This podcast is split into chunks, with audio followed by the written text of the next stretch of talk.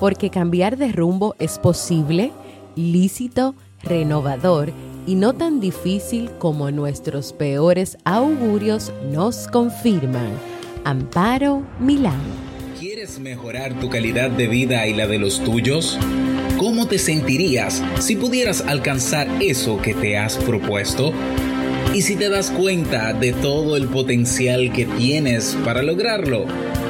Bienvenida al programa que te ayudará a desarrollar hábitos, establecer mejores relaciones, empoderarte y potenciar tu estado de felicidad personal. Transmitiendo cada semana para todo el mundo desde tu reproductor de podcast favorito.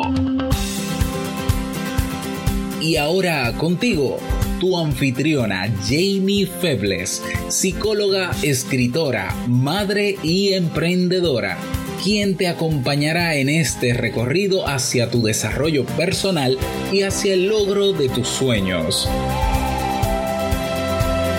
Esto es Vivir en Armonía.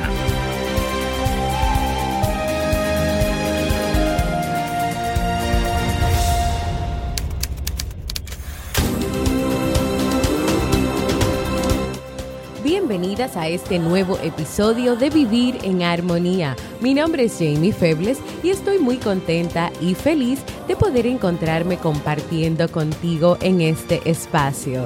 En el día de hoy estaremos compartiendo el tema Encontrando tu vocación, así como el libro para este mes de mayo. Entonces, ¿me acompañas?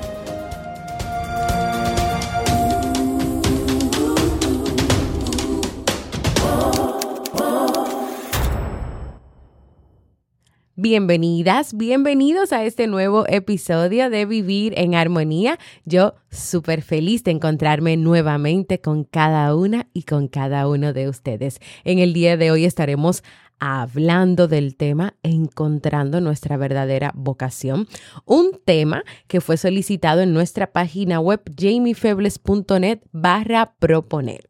Muchas personas tienen la inquietud de saber, de querer descubrir cuál es su vocación, su verdadera vocación, cuáles son esos talentos, esas habilidades, esa profesión ideal o esas cosas en las cuales son buenos o son buenas. Pero también hay muchas personas que hablan de sueños, de propósitos de vida, de encontrar su elemento, como por ejemplo, como diría Ken Robinson.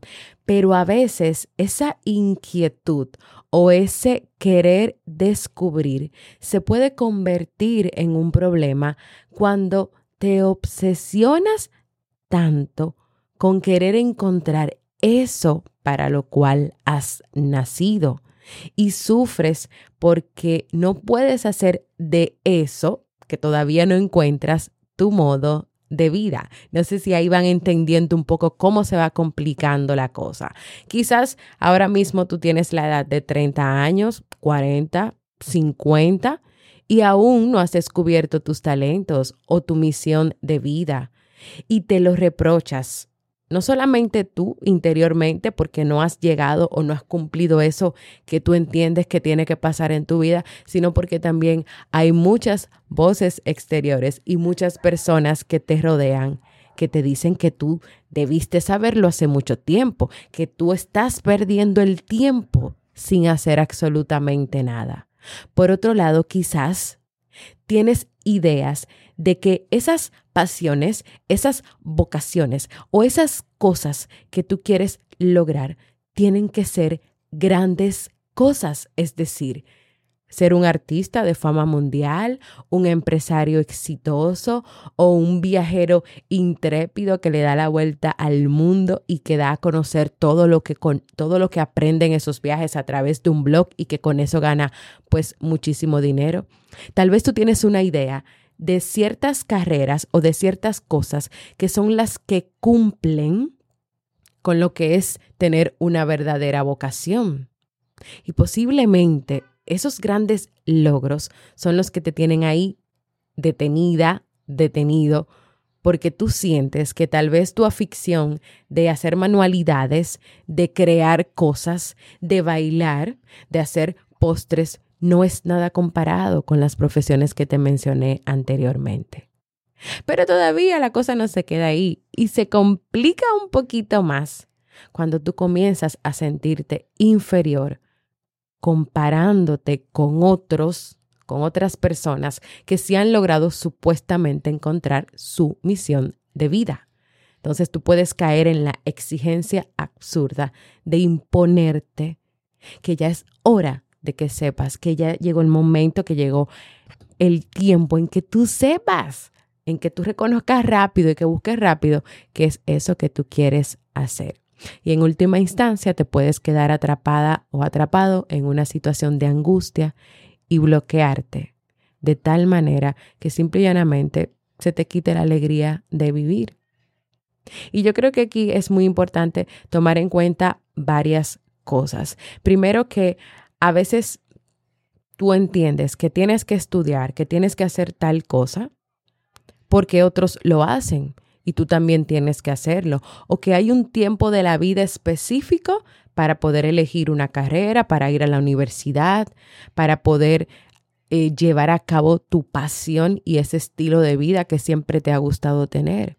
Entonces hay muchas ideas que realmente en este tema, en este camino, son erradas, son erróneas, son ideas que más que ayudarte o beneficiarte, te bloquean y te impiden y te impiden ir hacia donde tú quieres ir.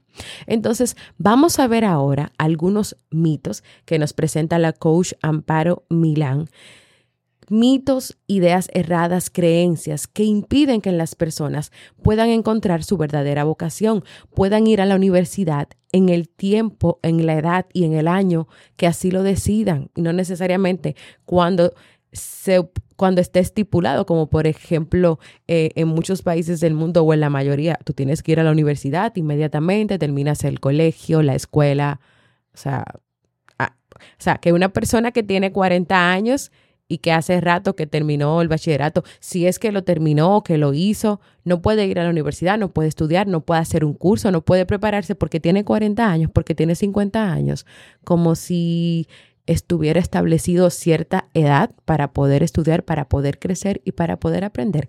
Desde ahí, desde ahí hay que, hay que comenzar a derrumbar muchas ideas y muchos mitos. El primer mito que nos presenta esta coach es que la pasión de nuestra vida es una e inmutable a lo largo del tiempo. ¿Y qué quiere decir esto?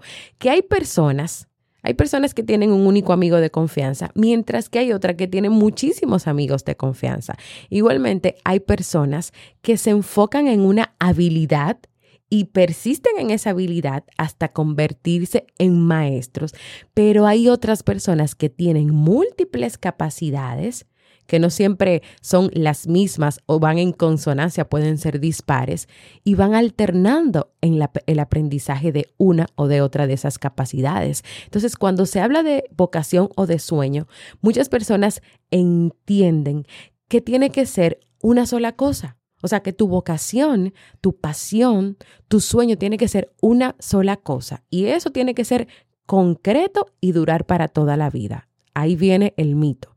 Una sola cosa concreta y para toda la vida. O sea, no se puede cambiar. Tú no puedes variar. Tú tienes que seguir por ahí, por ese camino. Entonces la pregunta es, ¿y por qué? Porque tiene que ser una sola cosa y concreta y solamente ir por ahí. ¿Quién te dice que tú no puedes tener múltiples pasiones? Que varíen además según el momento de la vida en la que tú te encuentres. Por ejemplo, en mi caso, mi pasión es la escritura, pero también me apasiona la psicología. Yo estudié psicología, yo soy psicóloga, pero yo me estoy desarrollando hace muchos años atrás como escritora. No solamente de artículos, no solamente a través de mi página, estoy haciendo libros libros como una autora externa independiente para una editora, libros de formación.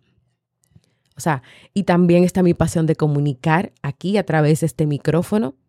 Entonces aquí yo te estoy presentando tres, pero hay más, hay más. Entonces yo no me he enfocado en una sola cosa o me he sentido mal porque tengo varias pasiones y múltiples pasiones. Yo las estoy trabajando en su tiempo. Hay cosas que van cambiando, otras no. Todo va variando porque no es inmutable. Las personas multiapasionadas disfrutan aprendiendo y llevando a cabo diferentes actividades a la vez, algunas de las cuales mantienen y otras pueden ser que las abandonen mientras pasa el tiempo o porque ya no tienen interés o porque ya cumplió su objetivo. Enfocarse en una sola cosa y nada más que eso, persistiendo hasta el final, no es el único camino posible. Ahora, yo no te estoy diciendo con esto que tú tienes que tener múltiples pasiones. Yo no te estoy diciendo tampoco que tiene que ser uno solo. Es que no hay un único camino. No hay un único camino en este deseo tuyo de encontrar tu verdadera vocación. Pueden ser múltiples, puede ser uno solo pero no te tienes que enfrascar en que tienes que cumplir con esa idea y que tienes que hacerla así. No, así no.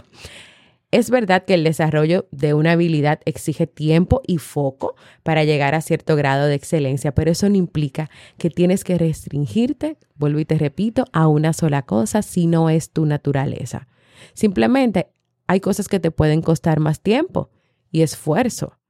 O sea, si tú tienes múltiples pasiones, habrá más esfuerzo, habrá más trabajo para salir adelante. Claro que sí, claro que sí, pero todo implica eso. Puede ser que tú seas una repostera excelente, pero también te guste ser programadora de informática. Entonces tú vas a dividir tu tiempo en esas dos actividades. O puede ser que si te gusta tu trabajo en una tienda de ropa, pero también tú disfrutas escribiendo sobre gestión de tiempo, tú no tienes por qué descartar ninguna de esas dos ideas, ninguna de esas dos pasiones. Si de alguna manera la puedes compatibilizar y si las puedes llevar a cabo y sabes cómo manejar tu tiempo y tu energía para dedicarte a cada una. Tom Ferris, Tim Ferris, perdón, en su libro La semana laboral de cuatro horas, él cuenta el caso de un ejecutivo estadounidense que dejó todo, o sea, dejó todo su trabajo, todo lo que le estaba haciendo, para ser monitor de vela en una isla caribeña, o sea, manejando un barco. Él toma la decisión tras haber disfrutado de unas vacaciones en ese lugar y haber pensado, lo que quiero es vivir así para siempre, no solo de vacaciones. ¿Y cuál era su vocación antes? Las finanzas.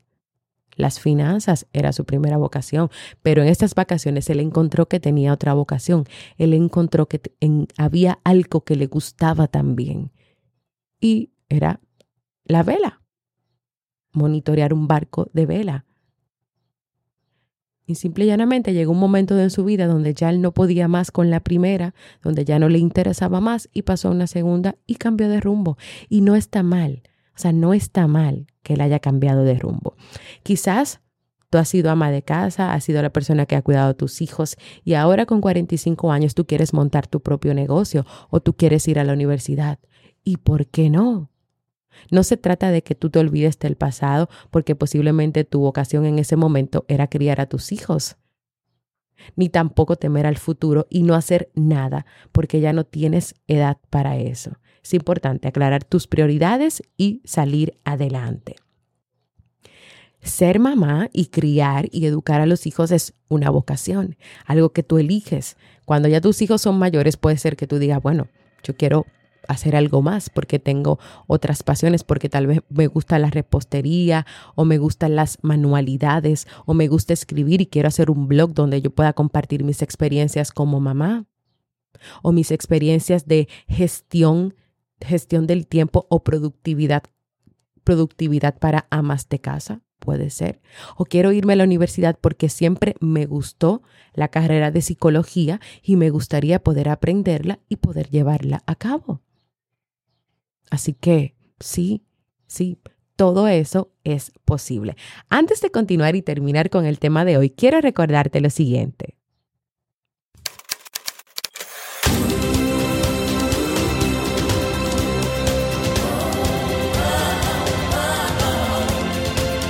Síguenos en las redes sociales, Instagram, Facebook y Twitter como Jamie Febles. Únete a nuestro grupo en Facebook comunidad Vivir en Armonía y no olvides visitarnos en jamiefebles.net. Allá te esperamos.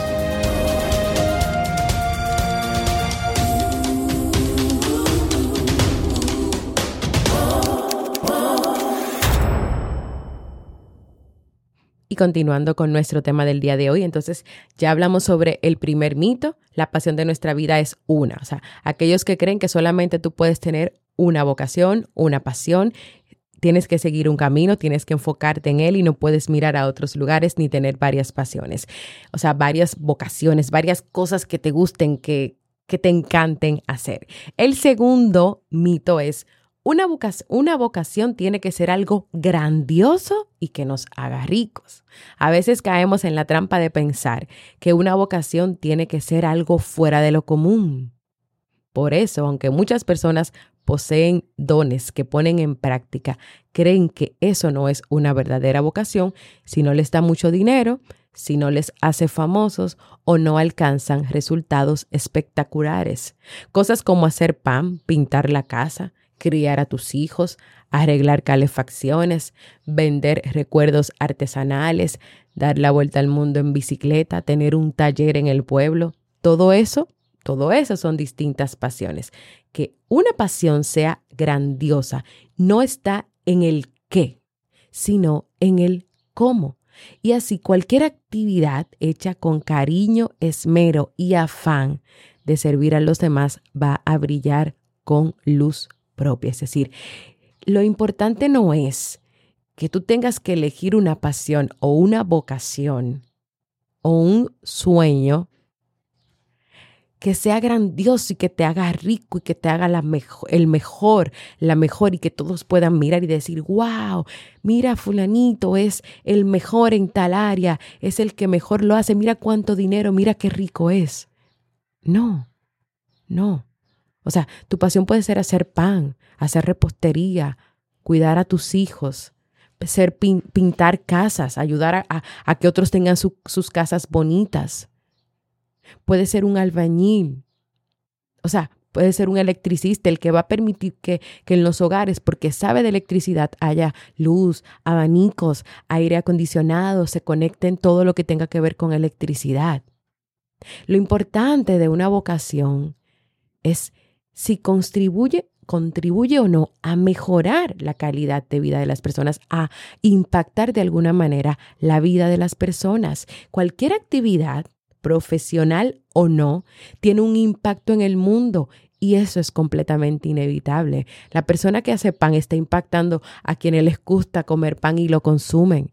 El que pinta la casa está aportando a que esos hogares se vean más bonitos y a que esas personas tengan quien les ayude en esto. ¿Y qué, ¿Y qué decir sobre esa vocación de ser madres? Están impactando la vida de muchos niños.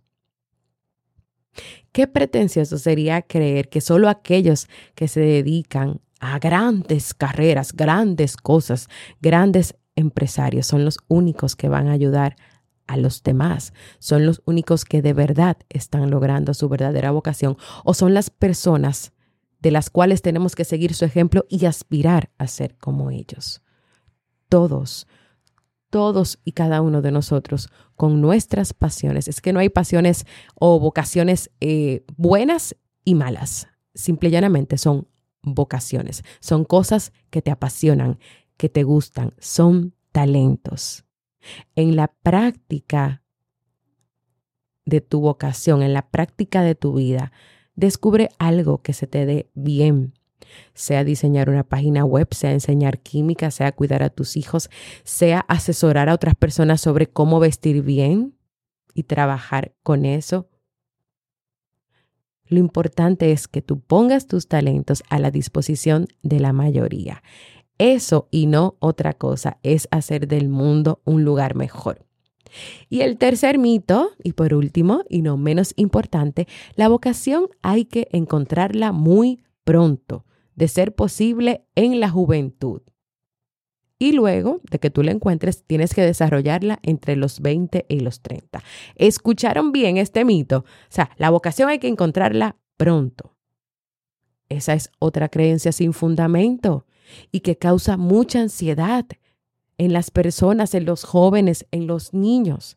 Si desde que el niño ya está en el colegio, en la escuela, estudiando y se está acercando al momento de salir, de pasar a la universidad, comenzamos ya con el, con el cantito, con las palabras. Tú tienes que tienes que decidir inmediatamente qué tú vas a estudiar, qué tú vas a hacer. Hay muchos jóvenes incluso que cuando llegan a, a término de su secundaria, de high school o bachillerato, tienen la presión en sus hombros de que tienen que saber qué estudiar, porque no está bien visto que no sepan lo que van a estudiar y que digan que se van a tomar un tiempo, un año sabático para, para recorrer el mundo, para estudiar algunos cursos y luego tomar ya una decisión. Pero es que tampoco está escrito en ningún libro que tú tienes necesariamente que estudiar en una universidad o que tienes que hacer tales o cuales cosas para ser una persona de éxito o una persona que haya encontrado su verdadera vocación.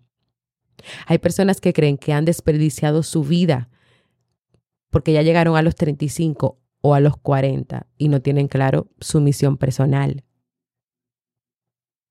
Entonces, es tarde de verdad para descubrir tu vocación a los 40 o los 50 años. No, no es muy tarde, ya que nunca es tarde para hacer nada en la vida. De hecho, hay personas que florecieron en la madurez e hicieron grandes avances dentro de su campo en esa edad. Por ejemplo, Andrea Bocelli, que es un reconocido soprano, su carrera despegó a los 40 años. Hay un escritor llamado Charles Bukowski que él trabajó como cartero mientras él publicaba sus libros y fue el autor que escribió los mejores poemas y fue hacia el final de su vida. Por tanto, encontrar una vocación en la juventud puede ser bueno y puede ser una ventaja, claro que sí, pero si no sucede así, no pasa nada. No pasa nada. Entonces, para terminar, yo creo que lo importante es enfocarte en lo que puedes hacer ahora, que sea bueno, que te guste, que te apasione, con independencia de lo que traiga el futuro. Eso es lo primero. Segundo, que tú puedas hacer cosas, cosas que puedan contribuir y ayudar a otros. Pero también, si no quieres ir a la, a la, universidad, tú puedes aprender herramientas, construir cosas, vivir aventuras, hacer amigos. Tú puedes hacer un conjunto de cosas que, impacten tu vida y que impacten la vida de otras personas. La persona que solicitó ese tema quiere terminar sus estudios, quiere terminar, si, bueno, si dice terminar sus estudios es porque ya comenzó y no lo ha terminado, eso es una cosa. O segundo, tal vez elegir una carrera, pero, y dice, dice aquí, quiero terminar mis estudios, pero no sé qué estudiar o en qué soy buena. Entonces, aquí, si quieres terminar tus estudios porque ya los comenzaste, evalúa si realmente esa carrera que tú comenzaste a estudiar te llena, te hace feliz, impacta de alguna manera la vida de otros.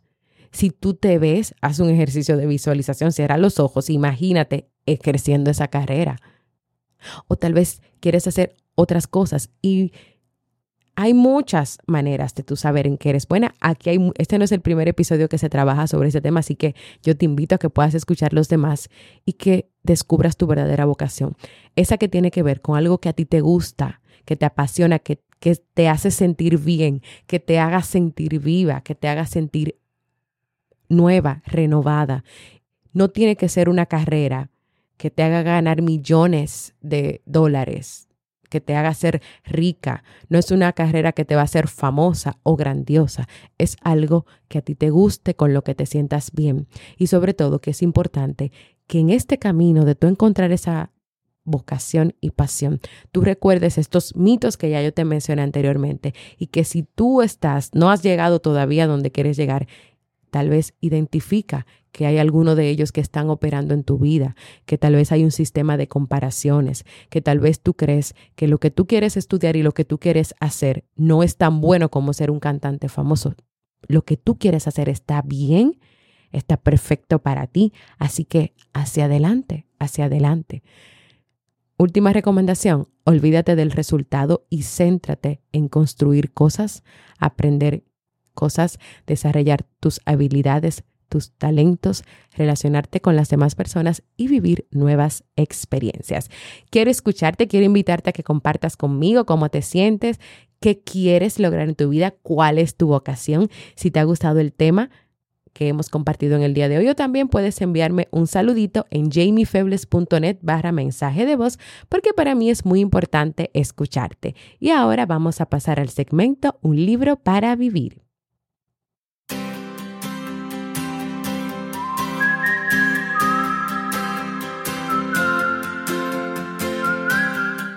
Y el libro para este mes de mayo es Usted puede sanar su vida de Louise Hay.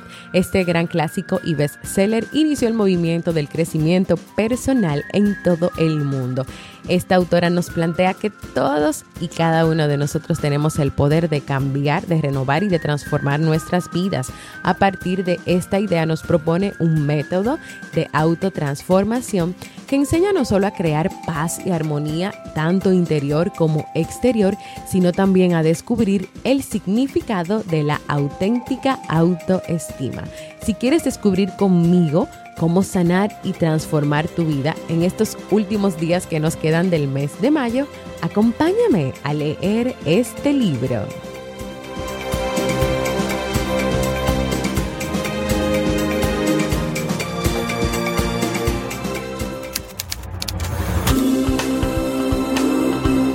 Y antes de despedirme, quiero recordarte que tenemos página, nueva página donde tú puedes proponer los temas, así como el tema del día de hoy. jamiefebles.net barra proponer, escribe ahí el tema que te gustaría que yo trate en los próximos episodios de Vivir en Armonía. Recordarte que ofrezco servicios de consulta o terapia psicológica online y para mayor información puedes escribirme a mi correo psi.jamiefebles.gmail.com. Comparte este y todos los episodios que desees con aquella persona que tú creas que este contenido pueda aportar luz y armonía a su vida. Quiero invitarte a formar parte de nuestra comunidad exclusiva de Facebook, Vivir en Armonía, donde vas a recibir cada día motivaciones y donde también le damos seguimiento a los libros que leemos cada mes. Y si todavía no lo has hecho, a que te suscribas a cualquier plataforma para podcast como Evox, Apple Podcast, recibas directamente la notificación de los nuevos episodios y también me puedas dejar tus comentarios y valoraciones positivas. Gracias por escucharme. Para mí ha sido un honor y un placer compartir contigo. Y nos escuchamos en un próximo episodio de Vivir en Armonía.